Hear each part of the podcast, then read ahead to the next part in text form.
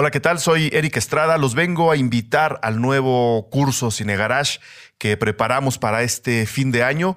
Eh, lo imparto al lado del gran Sergio Guidobro, a quien ya han escuchado en varios programas de Cine Garage. El tema eh, es muy interesante, es muy grande y nos va a dar para platicar mucho. Fronteras, cine e identidad. Vamos a explorar los distintos tipos de fronteras, a veces psicológicas, espirituales, físicas, que ha pintado el cine, en particular el cine mexicano, y lo vamos a ir abordando a lo largo de tres muy bonitos módulos que diseñamos tanto Sergio como yo. Arrancamos el 13 de diciembre con un módulo, el 14 que es sábado, vamos a estar aquí en las instalaciones de Cine Garage platicando los siguientes dos, dos módulos. Si ustedes son Patreons de Puentes o de Cine Garage, tienen un gran descuento que espero que que, aprovechen. Eh, para pedir más información de cómo, eh, cómo pagar, dónde pagar, cuánto pagar, escriban a joaquín.cinegarage.com. Ahí les van a dar toda la información, pero se los digo desde ahora, los Patreons pagan dos mil pesos. La gente que no sea Patreon paga dos mil quinientos, pero ahí les dicen ya dónde, cómo y cuándo. Repito, empezamos el 13 de diciembre, terminamos el 14, Fronteras, Cine e Identidad, nuevo curso de Cine Garage que imparto al lado del gran Sergio Huidobro. Buenos días, buenas tardes, buenas noches, bonita madrugada o cualquier momento interestelar en el que usted se encuentre. Ya llegamos y esto es Derecho Revix. y oh, buenos días, buenas tardes, buena noche, bonita madrugada o cualquiera que sea el espacio temporal en el que usted, amiga o amigo, se encuentre escuchándonos. ¿Qué hola, qué tal? ¿Qué hola, qué tal? Bienvenidos a esta emisión especial de Derecho Remix. A propósito del cierre de ciclo del calendario Julián. ¿Qué, calendario es este, Gonzalo? Gregoriano. Gregoriano. ¿Les puedo contar una anécdota? Échatela. Bueno, es una pregunta. Ota madre. ¿Por qué se dice que Shakespeare y Cervantes murieron en la misma fecha, pero no en el mismo día? No, no tengo idea. Ah. No tengo la menor idea. Porque el registro era con calendarios distintos. Claro, cuando ellos murieron en Inglaterra ya se había no recuerdo si era en Inglaterra o en España, pero en alguno de los dos ya se había cambiado al calendario gregoriano y en el otro seguían en el calendario juliano. Mira nada Mira más. tú. Mira tú. Bueno, bueno, gracias. Esto fue Derecho Remix de fin de año. Fue un placer estar. Gracias a Dios. Derecho Remix. Divulgación jurídica para quienes saben reír. Con Miguel Pulido, Ixchel Cisneros y Gonzalo Sánchez de Tagle. Disponible en iTunes, Spotify, Patreon y puentes.mx. Como ustedes han estado escuchando, eh, con el cierre de la tercera temporada de Derecho Remix, hemos hecho algunos episodios especiales, entre ellos esa gran y potente conversación entre Ixchel Cisneros y Jimena Ábalos a propósito de la violencia de género. Y si no la han escuchado, les invitamos a que la escuchen porque en verdad es un gran episodio, es una conversación extraordinaria. Un agasaje. Exactamente. Y este, este conjunto de, mm, episodios especiales son un puente entre la tercera y la cuarta temporada a la que esperamos volver con mucha enjundia, pero también nos sirven para reflexionar sobre lo que pasó en el año. Quizás en la cuarta nos brincamos a la quinta, ¿no? Ya nos dijeron, ya, nos dijeron. Alguien comentó en algún momento en las redes que... Que ya está apartado, que ya lo llevaron a Limpi.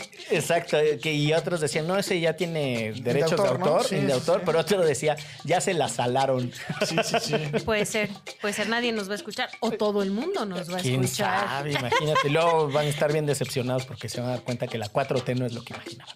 Pero bueno, a propósito del cierre de año, lo que hemos eh, organizado para el día de hoy es una conversación a la que hemos denominado el recuento de los baños.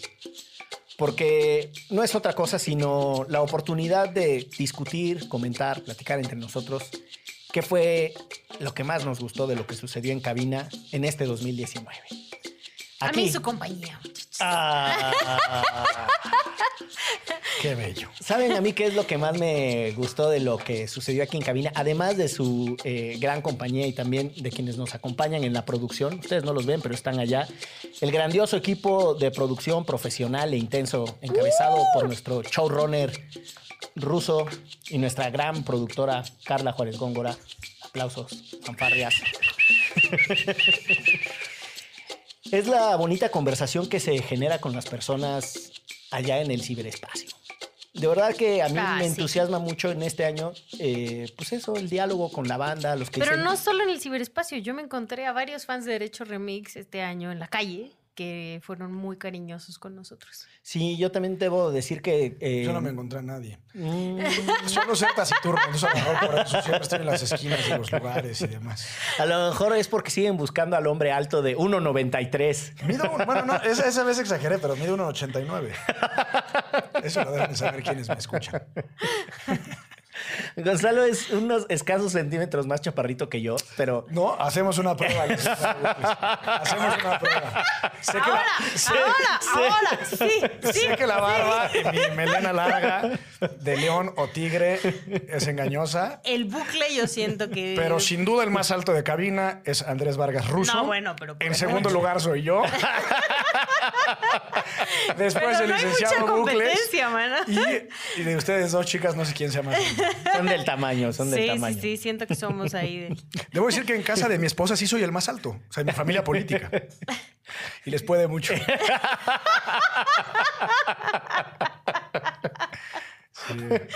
Ay, está muy chistoso esto. Sí, sí le dices así Sí, de que, parece como- aplácate, chaparro. Sí, sí, sí, sí, sí, míralo.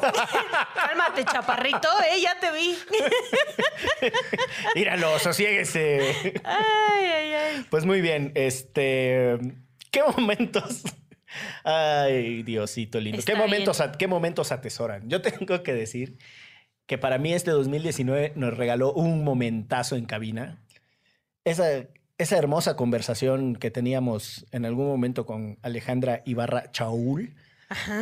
Que por cierto, el episodio ese está sabroso, ¿no? El, de, Sí. el del juicio del Chapo y el contraste entre cómo son los juicios en México. y Sabroso e interesante, porque pues es muy poco conocido cómo se desenvuelven los juicios allá, Sí. en realidad. Y de un juicio tan popular, está bueno saber qué pasaba. Sí, tiene, tiene mucha sustancia ese episodio. Pero hay un momento de ese episodio que yo lo atesoro entre mis risas porque lo recuerdo con, con mucha gracia, que Ale nos estaba narrando que no podían salir del courtroom que le dicen los gringos, ¿no? Del, del cuarto de la corte. Y que ni siquiera para ir al baño, ¿no? Y entonces Ixchel dijo algo así como de, pues la muchacha bombachita porque traía pañal. Que ya, sí. ya les aventó un no voy a negar ni confirmar eso. Yo lo hubiera aplicado. O sea, si de eso dependía mi lugar, pañalazo. Paña, papañalazo para no salir. ¡Papá, papañalazo! Ese fue un gran momento. Me va, Sí. Por ese momento voy a brindar. Me serví Con un su mezcal. mezcal, que además súper toma solo ni nos invitó. A ti no te gusta el mezcal, lo has dicho reiteradamente Bueno, en estos micrófonos. ¿No había Y a, otra Gonz- cosita? y a Gonzalo Guadalupe se le ofreció un mezcal y dijo que no se encontraba en condiciones porque ya viene muy bebido. Entonces que por eso prefería no tomarse un mezcalito. Exacto. Y yo para honrar eh, la tradición que se impuso aquí, como cuando nos echamos el mezcal... eh, ¿En qué episodio nos, nos echamos un mezcal tú? Este. Ah, Ah, sí, en el de Melissa que era muy temprano, además. Sí, eran como seis y media ¿no? de la mañana. Ese día grabamos 4.20 de la mañana. Sí. No, y además ella se fue de aquí a trabajar así bebida. Estuvo... y proyectó una sentencia para el tribunal. Qué barbaridad. ¿Cuál es su, su momento, eh, jurisconsulto? Ay, ¿cuál ¿Qué, será? qué atesora de este 2019 en esta cabina? Híjole, muchas cosas. Quizás el... el- no lo sé. cosas. Me agarraste en curva, mi querido licenciado. Eh, a ver, le paso la palabra a la chela Nah, güera. que- A mí, mira, Es que les debo decir que estoy con un Uber ahorita peleándome. o sea, realmente no ha puesto atención, más bien, siento, siento, siento. Les cuento, un amigo mío me pidió que le hiciera el paro de pedir un Uber de una distancia A a una distancia B. La distancia A era como en Ecatepec. ¿Será Lo, lo del pedí punto a eso A? como de la, del punto A. Al punto B. Es correcto, Y eso o sea. lo que traes es una distancia. Es Sí. correcto. Discúlpeme, ya, ya se me quitaron las ganas de contar la historia. Bueno, lleva como tres horas el Uber ahí perdido. Y entonces me está diciendo que dónde está, y ya me está amenazando. y demás. Entonces A mí, estoy- bueno, yo, uno que me gustó mucho, mucho, mucho, mucho fue el de Avengers, la verdad. Porque estaba muy emocionada porque por fin vimos esa película que diríamos que es el final, pero no lo sabemos porque todo, todo cambia en el mundo Marvel. Pero culminó con muchas historias en mi cabecita y, y estuvo muy chido que, ¿sabes? Estuvo Checa con nosotros platicando. Sí, yo recuerdo que ahí demostré el músculo del... ¿De la ignorancia? ¿Cómo, cómo me... me regañaron porque dije que el hombre araña o no sé cuál dije que era de, de los del- Sí, de... de los Avengers. Y que, ajá, y que era de DC, pero no, no era el Yo hablé muy poco en ese programa también. Sí. No, pero después te echaste una perorata, me recuerdo bien bonito, sobre Ulises y este. Y la, la, la. Eneida y Sí, no sé qué. Eneida. Sí, seguramente hablé de fue- Ajax, que es mi héroe favorito. ¿Es tu héroe favorito Ajax? Sí. ¿Y de qué, qué hace ese Ajax? Además de limpiar Fue, fue- trastes. fue- fue- ¡Oh! fue el único héroe. Sí, sí, sí, sí, sí. No sé si el mezcal o la falta de. Sí, ¿no? Cortar la grasa. ¿Qué hace ese Ajax además de cortar la grasa? No, Ajax, pues es un tipo genial, ¿no? Eh,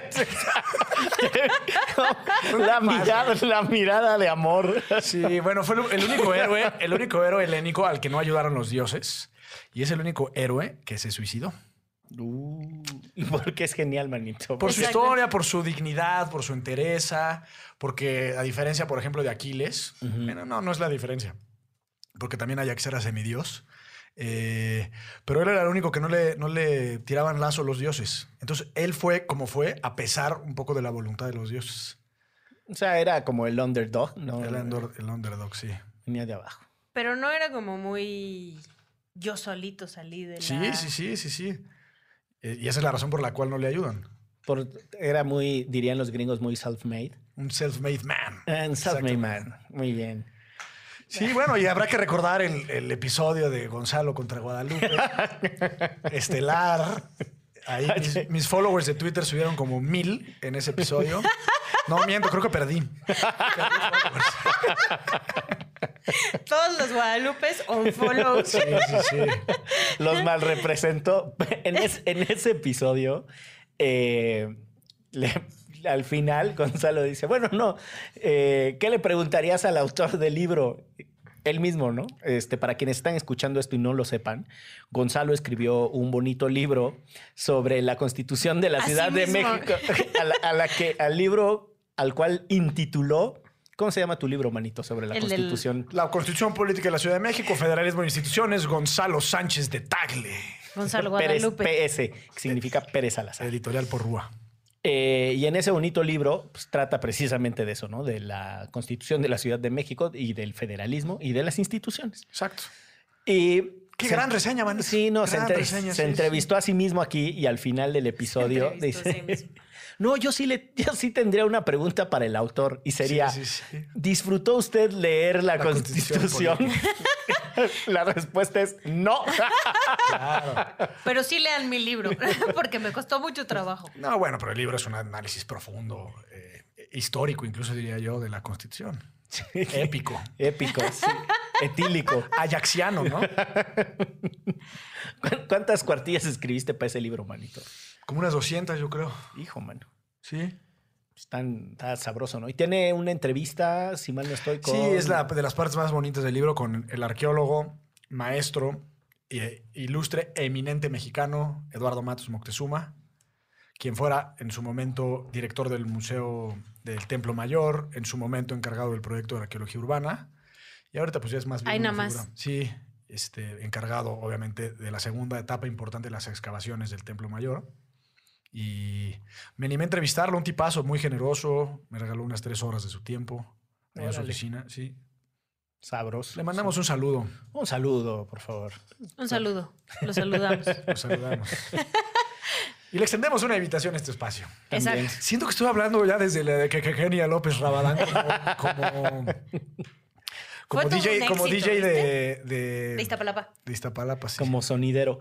El- pero el otro día descubrimos que tienes ya un jaloncito, un, un carraspeo cuando dices, y entrevistaremos y pelearemos. Así como... Como Ricardo Rafael. Ajá. Pensé ¿Le que ibas a estás decir Ricardo copiando? Arjona. eh, Y me asusté.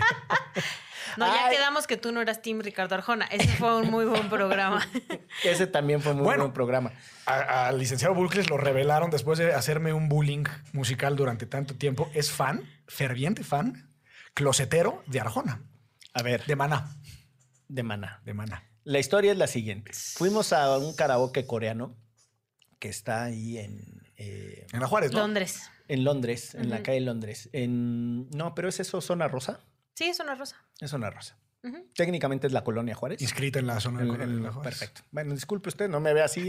Está está Ya con la venganza. juzgando. Está con la venganza porque lo corregí con lo del punto A al punto Sí. B Sí, y de- pues sí. viendo en cuál Ya se llegó el Uber, por cierto. ¿eh? Sí, andaban con la, se se andaban andaban con, con, el la, pendiente. se andaban con la angustia. Entonces, mente, pues me, me montaron un 4, ¿no? Este, pues, yo los quise chamaquear y me chamaquearon, ¿no? Entonces, sí saben de qué es y esa le dije que referencia. me dijo. No, Yo la es el que me dice que me dijo. La referencia del y los quise chamaquear y me chamaquearon es eh, en algún momento en, los, en, la, en la fama de los videoescándalos, cuando se pusieron muy de moda, le sacaron un videoescándalo al niño verde eh, que está negociando con cuánto se va a quedar de la modificación de un uso de suelo en Cancún, Quintana Roo. Que por cierto, para quienes no lo saben, Cancún como tal no existe. El nombre apropiado es el municipio Juárez. de Benito Juárez, Quintana Roo. Y el de al lado es Solidaridad. Y el- eso sí no Qué lo sabía, triste, fíjate. ¿no? Y el otro, sí, sí, sí. Puerto Morelos. Puerto Morelos, exactamente. Y bueno, eh, entonces graban al niño verde y cuando sale el video, la explicación del niño verde es, no, es que yo les estaba montando un 4 y estaba fingiendo que soy corrupto para hacerlos caer a ellos en la Claro, corrupción, pero me, pero me grabaron y sacaron solo esa parte y entonces usa esa frase. Yo los quise chamaquear, pero me me chamaquearon. No, y al niño verde no lo chamaquea nadie. No, hombre, ese niño verde nació con la maldad de un anciano, este... La maldad. mm, Feo, de un anciano de los feos. A mí sí está- me- se me hace muy limitado el compadre. Sí. No se me hace de esos malos así No, inteligentes. yo creo que ha hecho mucha triquiñuela. no, Tequeñuela sí, pero. Pero, pero la ha librado, entonces eso se necesita un poco de inteligencia para poder Pero son dos planos, ¿no? O sea, yo creo que por una parte está la maldad. Yo creo que sí es malo como el- así, pero malo. Malo como el No aguacate cuando que- estás enojado. Como el aguacate peludo. Me ¿no? putrí. Ese también fue un momentazo. Déjeme termino lo de lo- cuando me chamaquearon. Y entonces me invitaron a un karaoke. Yo dije, no, pues voy a hacer cantar este compadre esa de maná. Y no me di cuenta y me estaban grabando. cabrón. Ya. Y entonces, pues yo en realidad quería chamaquear a otro. Y me Como el niño verde también. Como el niño Nos está verde. mintiendo en nuestra Entonces, cara. No me, no me di cuenta y además no soy yo el que sale. No me di cuenta que me grabaron y no soy No yo el que tú. sale en el video. No, yo me sé las de maná. Yo me sé las de maná, pero no las cantaría en un karaoke. Yo, la verdad, sí. No, bueno, ya sabemos Canto que tú Yuri, la sí, maleta primavera. Que no es lo Sí. Mismo. es de las Yuri canciones- Y, y maná no es lo mismo. Pero yo creo que tienen un, un, un flow muy parecido para el momento. O sea, si pones a Yuri, es muy fácil que la que sigue sea de maná. Mm, Yo después de Yuri podría, pondría Juanga o algo así. Ok. O de Daft Punk. No, no, no. Juanga. Juanga, Juanga. Juanga es totalmente llegador. Bueno, cerrando eso de O cuando, José José.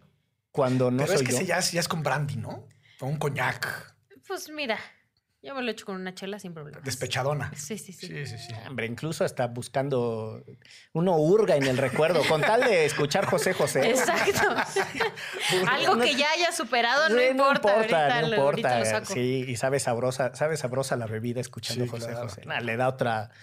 Otro buque. Otro buque, sí. Sí, sí. No, recorre otras partes de las pupilas gustativas Sí. cuando está uno. Sí, pega directo en la pituitaria, ¿no? Fíjense que nos faltó un programa de José José. Miguel nos hubiera abierto Sí. un panorama Yo totalmente sobre Yo tengo Pepe mucho, Pepe. no tengo mucho dato inútil sobre José José. No, Desde, no tienes, tienes mucho tengo, dato. tengo mucho dato inútil, desde su técnica para cantar, así el entrenamiento como si fuera a hacer una pelea de box, que te requiere una recuperación pulmonar muy rápida por esfuerzos muy pronunciados, y esa es una técnica que le aprendió a su papá, que su papá era un cantante de ópera que murió de alcoholismo muy joven, a los cuarenta y, tanto años, cuarenta y tantos años, y le deja el trauma ahí al José José. Varias cosas. O sea, te manejo su biografía, la biografía de su exmujer. este, De, de niño mis papás estaban preocupados por mi afición por José José. Ah, yo pensé que el alcohol. No, porque... De niño al fue alcohol. después, ese fue después. Pero A los ca- 13, 14 años me volví muy aficionado de José José y mi papá estaba muy entusiasmado. Dijo, va a ser un bohemio de guitarra, ya sabes. Y mi mamá dijo, no es normal que en primera secundaria se meta tres horas en su cuarto a escuchar José José. Lo que no sabía es si yo estaba enamorado de una muchachita. Ay, era la Ah. depresión. Y no me hizo caso. Eso es, eso es, José Porque José para es ese entonces no te- todavía no me salían los dientes normales. Estaba muy chimuelo. A los 14 años, carnal. Sí, sí, sí. No. A los 14 años tuve- tomé una decisión dramática con el dentista. Tenía ocho O dientes de leche todavía.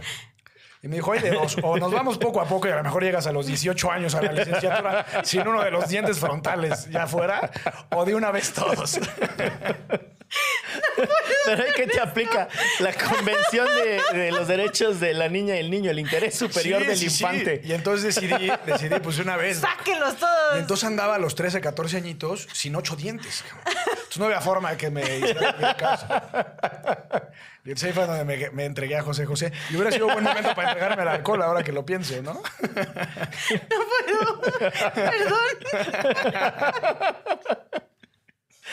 es, muy fe- es muy feo tener Me imaginé a Guadalupito. al, licencia- al licenciadito Chimuelo. Sí, con bigote todavía tierno, ya sabes. Ay, eso de... No sigas, no sigas. Que no podría hablar. Esa- eso también es bien singular. Cuando uno le sale el bigote, yo, por ejemplo, era uniceja, ¿no? Entonces se me juntaba la ceja izquierda con la ceja derecha. Tenía muy poblada esta parte superior a la nariz, ¿no? Ahí en donde... donde junto, como le el diría. cejijunto, el uniceja, ¿no? Y entonces, pues una vez que dije, pues de una vez me voy a quitar el bigote, ¿no? Porque pues se me está saliendo ese bigote chocomilero así medio sí, raro. sí, sí. Cosa que debo decir que mi papá lo tenía indignado porque mi papá está muy orgulloso de que él nunca se ha pasado un rastrillo por, por el labio superior. El bigote así que le empezó a salir, ese hasta la fecha, es el bigote que le ha acompañado toda su Ya, vida. ya, ya. Entonces, mi papá así de, no, no, como que te vas a rasurar. Y yo sí, porque pues no me gusta este bigote así chocomilero.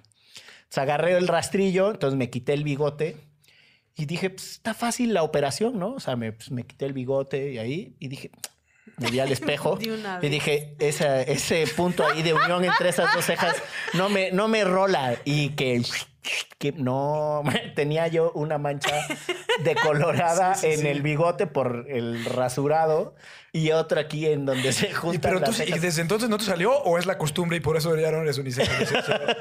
No, después se van cayendo conforme el... el- Es como el anujo la- cuando las, nacen los bebés. las cejas se van despoblando.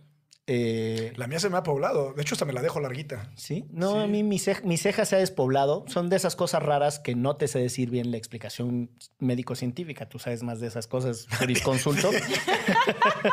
pues De porque... cejas. Luego sea, nos echó aquí una vez el rollo del... Hay eh, especies que tienen antropomorfismo en uno de los episodios. Me referí, sí, luego lo, referimos, la, la- la pelea encarnada del dimorfismo sexual se llamaba. Eso, bueno, pues esa cosa.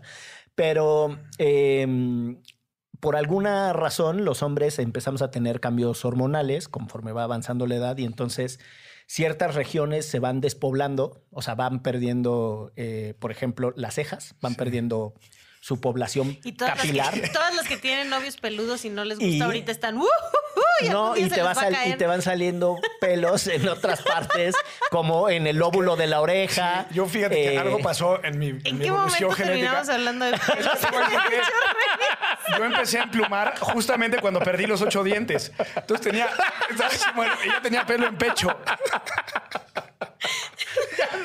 Y con un portafolios. Con mi portafolio Samsung. ahí. Era. O sea, de jodido gremlin, ahí andaba, ¿no?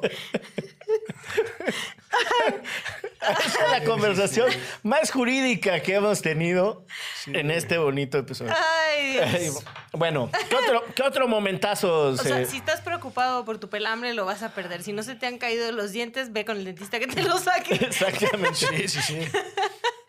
Pero Y luego me pusieron brackets después de que salieron los, los ocho dientes. Y ha sido un apodo que en su momento me dolió mucho. Porque los brackets los puedes tener parejitos y no hay bronca. Como que no se ve muy cool, pero pues tienes brackets.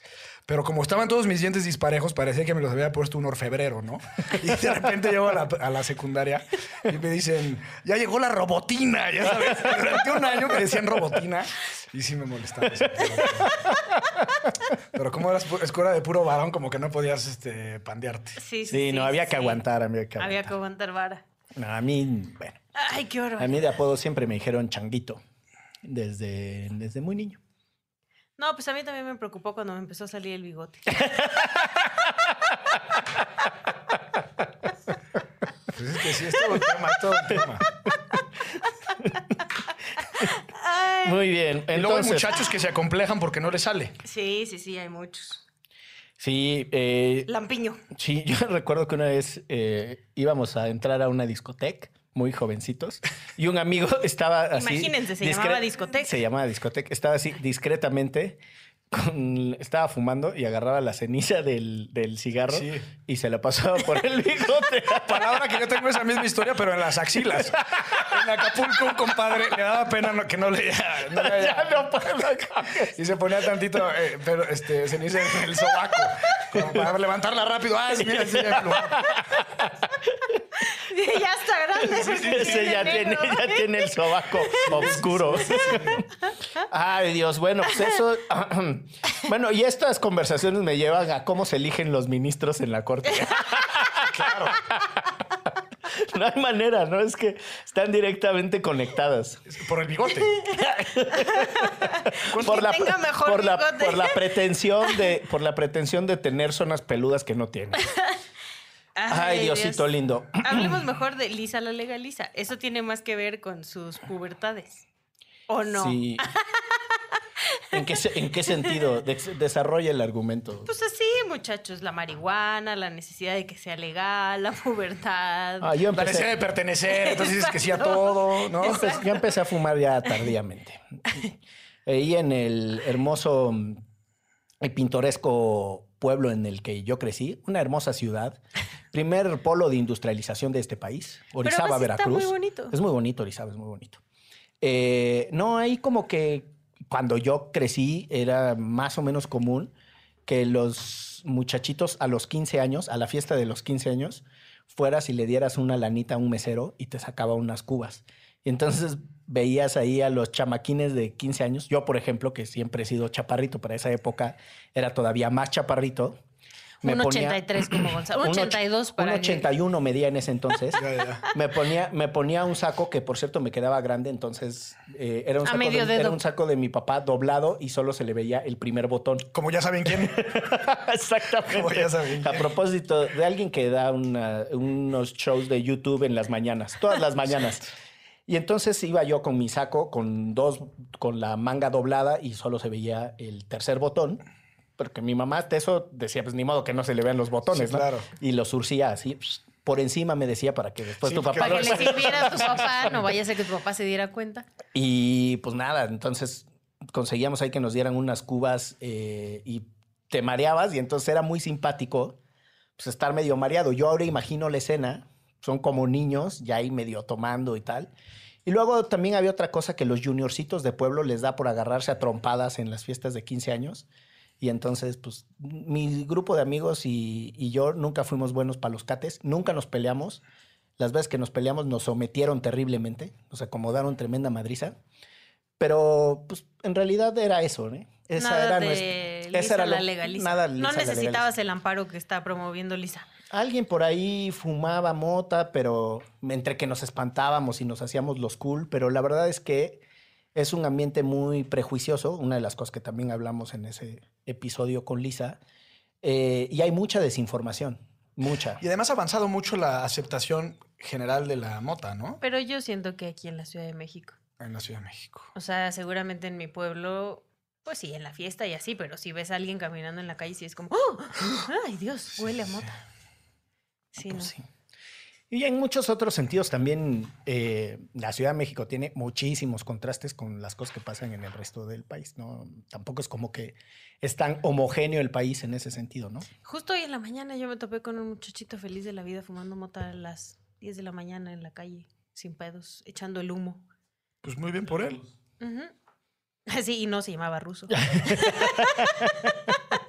no es que llegué a la oficina, no, no, no, no, no, era otro muchachito. Y hablando de Veracruz, para seguir con el recuento de los baños, este, el episodio en el que estuvo aquí Arturo Ángel, para mí también estuvo... eh, Pa' mí también, muy estuvo- buenazo. Estuvo bueno, sí, ¿no? muy bueno. Que narró justamente todo el proceso penal de Javidú No, no, ¿cómo se llama? Alex, Alex Huerta. Alex Huerta. Pero Javidú es, es su acrónimo que me gusta mucho, suena bonito, el Javidú. A mí se me hace que tiene así como cierta deferencia de cariño, ¿no? Javidú y lo sientes como cerquita. Y no Y no- queremos y no tenerlo se lo merece. cerquita. Cerquita, No, ¿no? pues no. ¿Y cuál es el papel que le está dando esta 4T al Javidú? Algo está jugando. Sí, sabrá Dios qué intercambio tengan ahí. Exacto. Esa es la onda que no sabemos. ¿no? Pero todas las mañanas o casi todas las mañanas puedes escucharlo con Ciro Gómez Leiva casi dando conferencias de prensa. Imagínate nada más. Es que también Ciro agarra esa posición de ser vocero de las causas indefendibles. Eh, en el episodio ese con, con Arturo Ángel, una de las cosas que salió y que yo recuerdo ya poniéndonos Serios. una rayita más serios, no, que yo recuerdo que salió es, a este país le costó mucho tener un sistema de justicia penal acusatorio que tuviera eh, otro formato en el cual las autoridades persiguen o pretenden perseguir los crímenes. Y la verdad es que la tentación autoritaria y el populismo punitivo están a la vuelta de la esquina. O sea, la idea de que esto no funciona y por eso la cosa está insegura y que es hipergarantista y que entonces los jueces de control son en realidad ultra sofisticados para un sistema que en realidad es muy todavía muy mediocre sin darse cuenta de lo que están planteando. Eh, y sí me parece que está abriendo la puerta a que se empeore una de las reformas que ni siquiera alcanzó a cuajar o todavía no alcanza a cuajar y a dar los resultados que, que tendría que dar. Eh, y que tampoco ha tenido un apropiamiento del público de sus bondades. Y Arturo decía eso, ¿no? O sea, un caso de muy alto perfil como el de Javier en las primeras audiencias, el de Javier Duarte, en las primeras audiencias estaba lleno. Pero ya después, pues ni quien se asome por ahí, ¿no? No. Y la verdad es que yo sé que no es la actividad eh, turística más, En No algunos sé. lugares sí, acuérdense del caso de que nos contó Alejandra. bueno, sí, en el caso del Chapo la gente iba a hacer turismo, Sí, claro. Turismo judicial Estados Unidos. Pero lo, lo que trato de decir es que sí creo que hay mucho que trabajar en, el, en la recuperación y en el reapropiamiento del, del sistema penal. Las audiencias son públicas. Yo creo que valdría muchísimo la pena ver qué están haciendo las escuelas de derecho, qué están haciendo las, los estudiantes que estudian ciencia política, sociología, ¿no? Sí, las las materias afines. Es simbólico y sintomático que se siga llamando nuevo sistema penal no acusatorio. lo dice todo, tiene 10 años, 11 años ya. 11 años. ¿11 años? Sí, fue 2008, ¿no? Sí, Sí. 2000. Sí, 2000. ¿Y hay algún lugar donde funcione? Bueno, los estados que empezaron primero, Chihuahua, Chihuahua, ¿no? y Oaxaca, Chihuahua. tienen mejores litigantes. Eh, Y a nivel federal también funciona. Un poco sí, o sea, funciona bastante mejor. Lo que pasa es que eh, en la discusión calenturienta de los políticos, eh, poner sobre la mesa que el problema que está viviendo el país se debe a- al sistema de justicia penal y no a la incompetencia que tienen ellos o a las malas decisiones que han tomado, eh, pues dice mucho. Ahora, yo creo, y la verdad es que, que se le pueden criticar muchísimas cosas a Claudia Sheinbaum, pero la comisión con la que está trabajando para hacer una reforma al sistema de justicia penal en la Ciudad de México es muy interesante. Sí. Sobre todo la parte eh, que tiene que ver con la acusación y el Ministerio Público, bueno, la- los fiscales, la transformación de, de lo que pueden y no pueden hacer las policías. Ahí, ahí hay una agenda súper, súper interesante. Sí, de acuerdo. Pero y está toda esta parte de Mancera, sobre todo, que después de que dejó de ser jefe de gobierno, este, es- nos esté echándole la culpa a ese sistema de justicia de la libertad de los delincuentes, ¿no? ¿Quién es Mancera? Ojalá lo pudiéramos borrar así de fácil de la memoria, ¿verdad? Sí, hombre. MAM. Y además Mancera, que en realidad, él, o sea, no solo es doctor en derecho, que pues eso puede decir cualquier cosa, eh, en realidad es un tipo que tenía una fama de litigante como penalista muy sofisticado y muy reconocido. O sea, no, Y es- entonces, no, no se entiende. Si mal no estoy, puedo estar diciendo una imprecisión. eh, Mancera salta a la escena política porque Mancera es el abogado defensor de Marcelo Ebrard en el caso de Tláhuac. Recordarán eh, los linchamientos a unos policías. en la- Murieron, ¿no? Murieron, sí. Y Hacia el Marcelo. 2003, 2004, por ahí. Sí, y Marcelo era el secretario de Seguridad Pública de la ciudad. Y en ese entonces, Vicente Fox, que era presidente de la República, todavía tenía la facultad, el presidente de la República, para remover al secretario de Seguridad. Por alguna extraña razón, el estatuto de aquel entonces, hoy ya tenemos una constitución. Constitución, pero ahora eso es la constitución. Sí, o sea, el... el- En tanto que es la sede de los poderes federales, el presidente puede intervenir en, en materias de seguridad pública local. Y entonces Fox removió a, A a Marcel. Marcelo, al, al- pues al todólogo, ¿no? Porque casi que este 2009, no- 2019 nos ha gobernado en todos los... Sí, en todos los to- frentes. En todos los frentes. Pero entonces, si mal no estoy, ahí eh, Mancera conoce, no conoce, pero le lleva la defensa a Ebrard, bla, bla, y luego cuando Ebrard es jefe de gobierno, lo hace procurador de la Ciudad de México. Pero en realidad Mancera no tenía antes de eso una trayectoria como político. De hecho, ni siquiera estaba afiliado al PRD cuando, cuando lo postula el PRD. ¿Se afilió en algún momento? No lo sé, fíjate. Yo lo dudo, ¿eh? Yo también Esa lo es dudo. una pregunta que no lo sé. Ahora no- lo no- googleo. No tengo, la, no tengo la menor idea. Pero bueno, ¿Y quién se llevaría el impresentable o la impresentable del año? Yo tengo un candidato, A ver. Bonilla. ay, sí. La neta es que sí estuvo gacho. Que por cierto, ese episodio me, me gustó mucho cuando vino Pamela San Martín. Sí, como no. que se quedó sin palabras con lo de qué opina. Nos tenía que dar respuestas breves, ¿no? En, ese, en ese episodio, las preguntas hacia el final. La ley Bonilla. ¡No! Sí, sí, sí, sí, sí, sí, sí. Sí, se colapsó. ¡Se colapsó! ¡Se colapsó! Le dio Yo, durísimo. Impresentable. Ay, no sé, muchos. Así como Peor que, peor que Bonilla. El impresentable del año. Podríamos hacer un certamen en Derecho Remix. ¿Quién? Híjole, no sé, me parece impresentable Noroña. Que ese creo que es impresentable siempre, no solo del año. Bueno, los siempre impresentables, una Tolini y compañía, ¿no? Sí, esos no son. No, no, no los mandamos saludar, salvo su mejor opinión, jurisconsulto. No, no, si usted no, los no, quiere no, mandar no. saludar. No, yo sí creo que lo de, lo de Bonilla es de un tremendismo. O sea, es de un tremendismo político, de un tremendismo jurídico, es de un tremendismo De un social. despacho horrible. O sea, el, el lance eh, de poner a prueba las instituciones, o sea, no se dan cuenta en realidad que de por sí las, instituciones tienen un desgaste y la noción de que los políticos se pasan las leyes por donde quieren y que las usan contra la Claro. población de manera muy rigurosa también cuando les conviene, pues, e- eso en realidad está generando una distancia muy, muy... Pero muy eso es lo que no grande. se están dando cuenta, de esa distancia tremenda entre la sociedad eh, civil de a pie y los políticos. Y se les va a revertir. Pues sí. Pues el tipo por lo pronto ya está gobernando y para no variar, eh, cuando inició su, su mandato lo hizo como casi todos los gobernantes de alguna alternancia política, anunciando juicios, investigaciones por corrupción contra el saliente que es el El tal este Kiko, el, El Kiko Kiko, Vega. Vega, El que también Vega. creo que se merece todos los juicios por corrupción, pero... que tampoco lo mandamos saludar. Exacto, No, no, no, no, no, lo mandamos saludar. Eh, pues, ¿Qué más, colegas? ¿Qué más, ¿Qué más bonitos recuerdos tienen del 2019 que nos dejó esta cabina? Híjole, en principio esta cabina, ¿no? Y esta casa. Sí, fue un año muy nutrido, ¿no? Nos- Ay, muy bonito. A ver, ahí les va. Pues el propio día después, ¿Quiénes nos visitaron? Ah, esos del día Eh, después son chidos. a, a quienes no, a quienes no lo sepan, Ixchel Cisneros es directora de El Día Después, Exacto. que es una organización que tiende puentes entre las personas que buscan activarse y las organizaciones que necesitan más ciudadanas y ciudadanos que se enganchen para tratar de cambiar este país. Y entonces... Así que el día después.mx. Esa.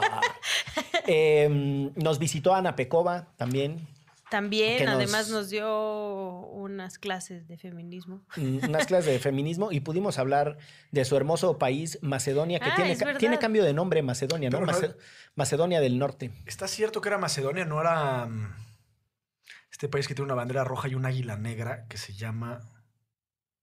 Se me olvidó. Está al al ladito de Croacia. Este, pues ahí está, ¿no? No, Macedonia está arriba de, Turquía, de, de Grecia. Pero Ana sí es de Macedonia, ¿no? Sí. Sí. Y ese es el que le cambiaron. Es a amiga de Miguel, yo a, creo Maced- que sí.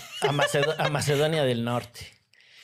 Em, ¿Qué más pasó por estos micrófonos? Ale Ibarra, de quien ya mencionamos. Aquí la producción nos dejó una lista por si nos fallaba la memoria. ¿Albania no es Albania? Arturo Ángel, no.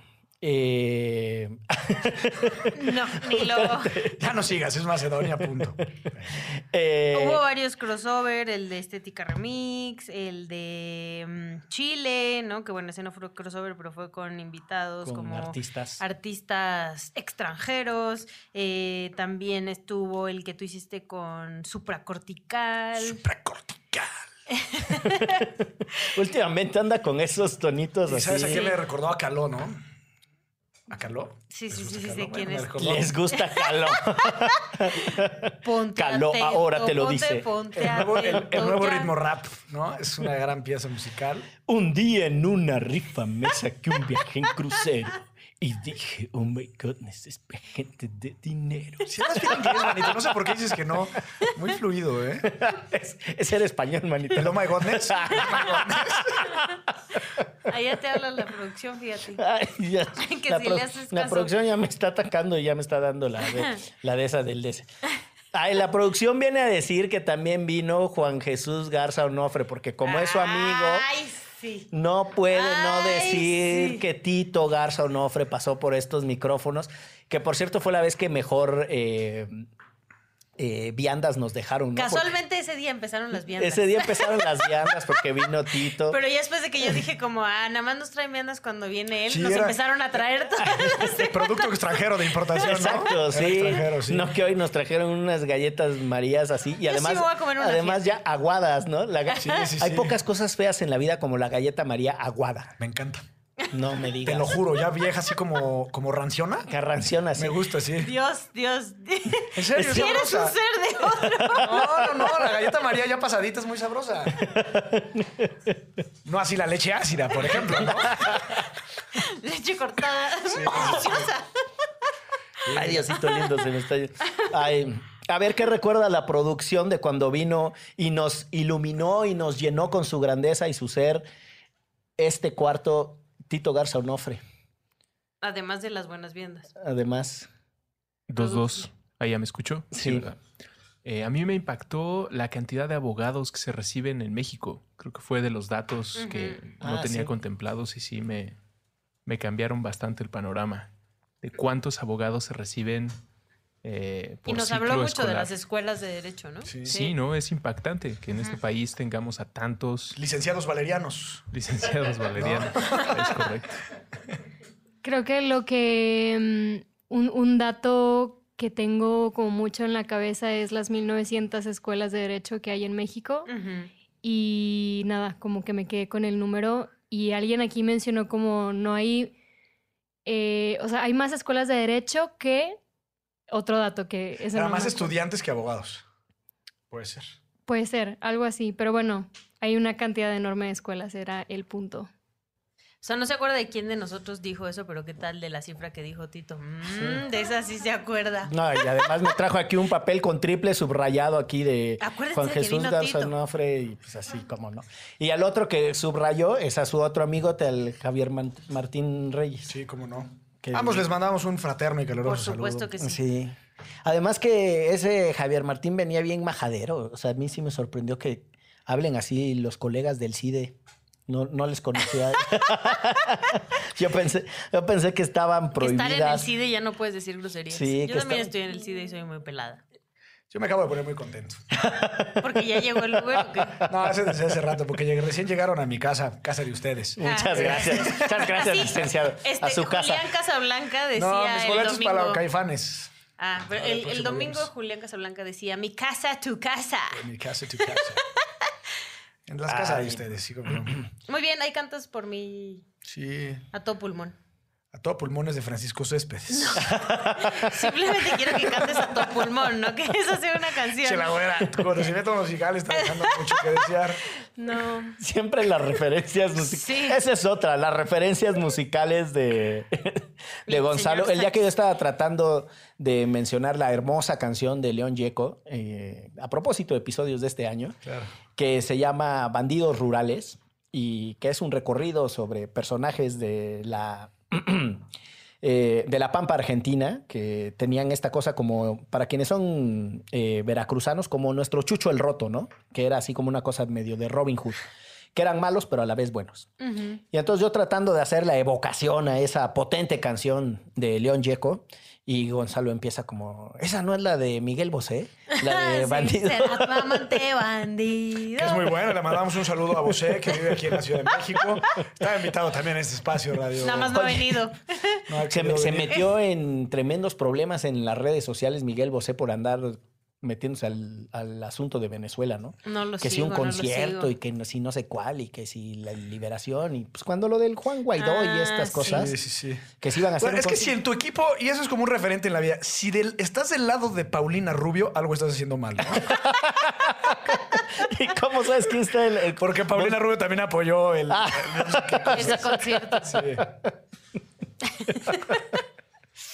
Muy bien, La Paulina. chica que pa- dorada, la chica dorada. chica dorada, que en algún momento tuvo tremendo pleito con la Alejandra Guzmán. ¿eh? Ah, ¿qué tal? eh? ¿Tú Ustedes qué- no están para saberlo, Tú que pero dices que no tengo buenas referencias del TV y novelas. ¿Qué tal con esa? Sí, sorprendí. Bueno, y... mm, a ver, volviendo a las cosas. Volviendo a las cosas, ya vamos casi cerrando eh, lo que sucedió en Cabina en el año. Nos acompañaron también Adriana Muro y Renata de Michelis, de Michelis, donde precisamente salió lo de- Hablábamos de Maná y Arjona, ¿no? todo porque la recochina producción eh, y que se ríe ahí con maldad en su esquinita Carla Juárez Góngora nos puso esas preguntas de que quién era Bad Bunny y que si qué preferías. Yo creo que Bad Bunny. Eh, Pero no era Yo no recuerdo haber Arjona. estado en ese, en ese episodio. Era No, no Bad Bunny, estabas. no me acuerdo, no sé quién es Bad Bunny. ¿No sabes quién es Bad Bunny? Bueno, supongo que un reggaetonero, ¿no? Por su nombre. Pero fue, o sea, a ver, espérate. Se llama sí- Benito. ¿Eh? Se llama Benito. O sea, sí se llama Benito, pero Bad Bunny. se llama Juan. Espera. Me gustó la intervención del ruso. Se llama Benito. medio, medio lujo. Benito. No sé, Martínez. ¿vis- ¿viste que renunció el alcalde de Puerto Rico? Negativo. No sigo la política de Puerto Rico. El gobernador. Gobernador, perdón. Bueno, pues fue en gran parte gracias a, Bad Bad Bunny. Ricky Martin y René de Calle 13 salieron a manifestarse en las calles de Puerto Rico. Entonces era toma eso al metal o metaleros porque el reggaetón salió a las calles y tumbó a un gobernador de Puerto Rico. Ok.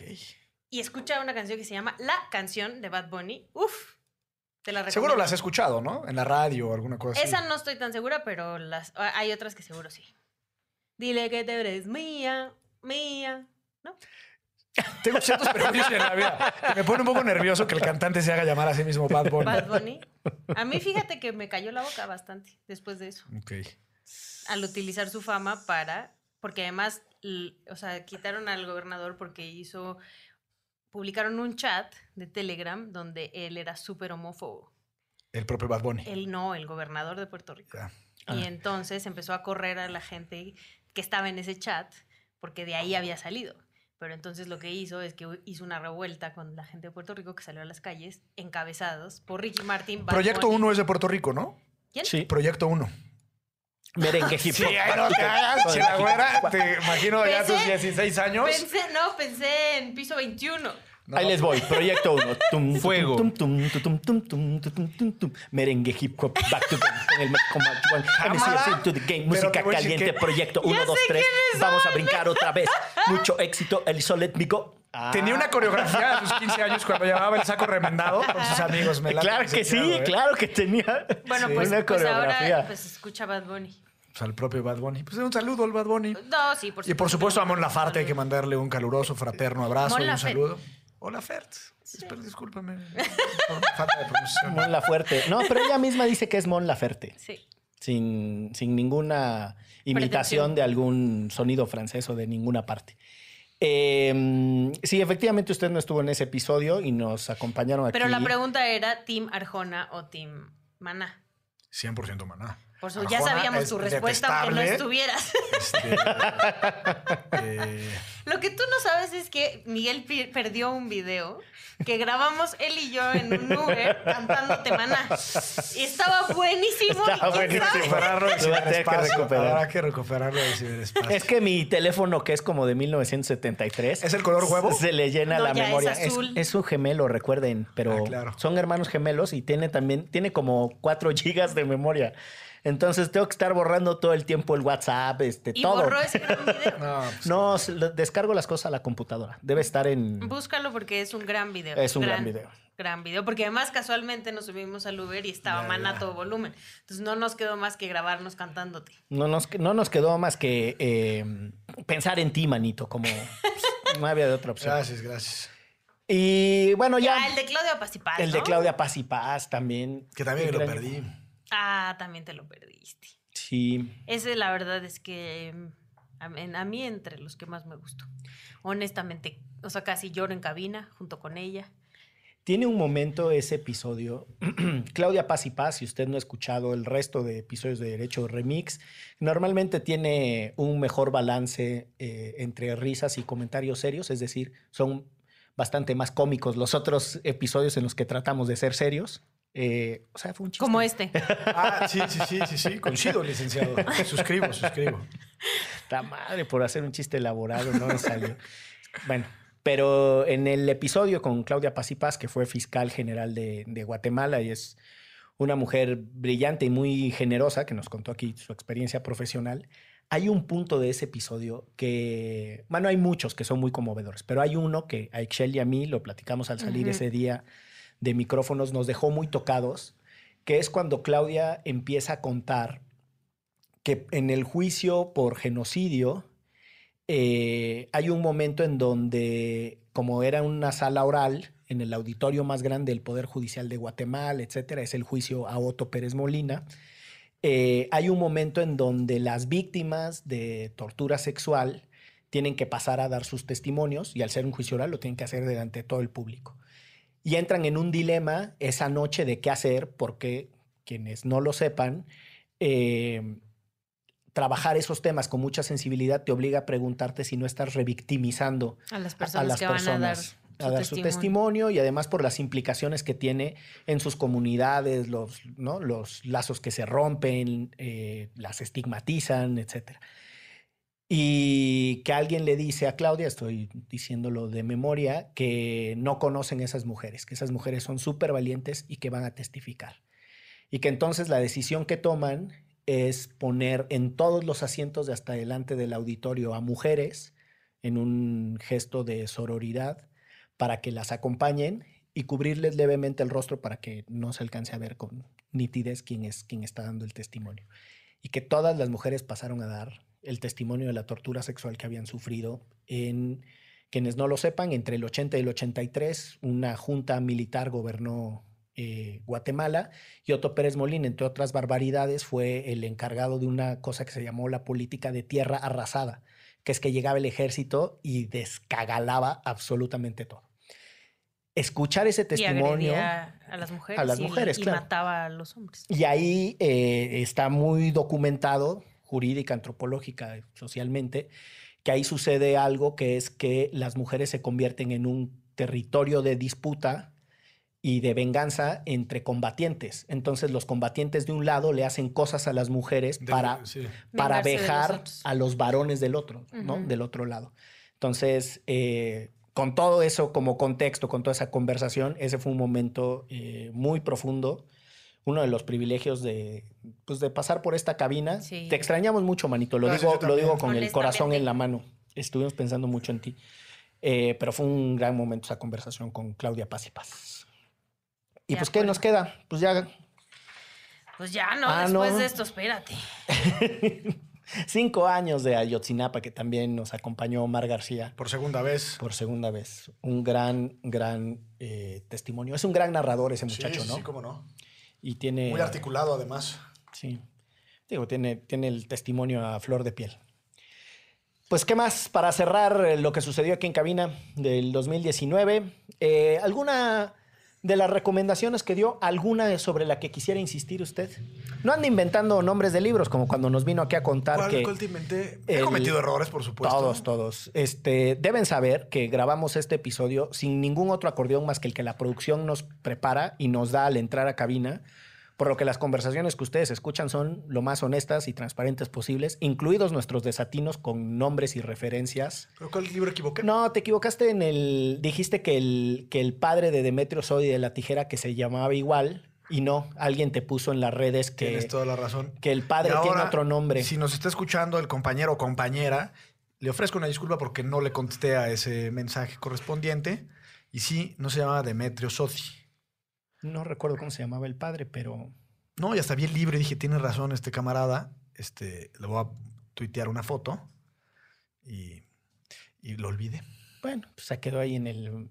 Pero alguna de las recomendaciones que quiere usted repescar. Así como para echarse un buen librito este, este, este diciembre, este periodo vacacional, en compañía de la familia.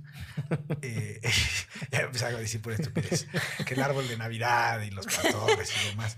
No, pero el de, el de Beloved, de, de. Ay, se me acaba de olvidar la mujer, que es la primera negra afroamericana que gana el premio Nobel. que se ga- ay, este. Yo me- también estoy tratando de recordar el nombre, pero... Yo, no yo soy malísima Es para los nombres, así que este- ni lo estoy haciendo el intento. A ver, hagan el intento, Chela Güera. Yo Ahorita puedo les en decimos. Eh, Tony Morrison se llama. Eh, Me ganó tu memoria que Google. No, no, no fue el Google, Ah. propiamente. Y es un libro desgarrador. Justamente este año fue, di- digo, tuvo muchas violaciones a derechos humanos y muchos eventos muy, muy trágicos. Y es un libro para recordar que lo trágico en la, en la historia de nuestra humanidad pues, ha sido una constante.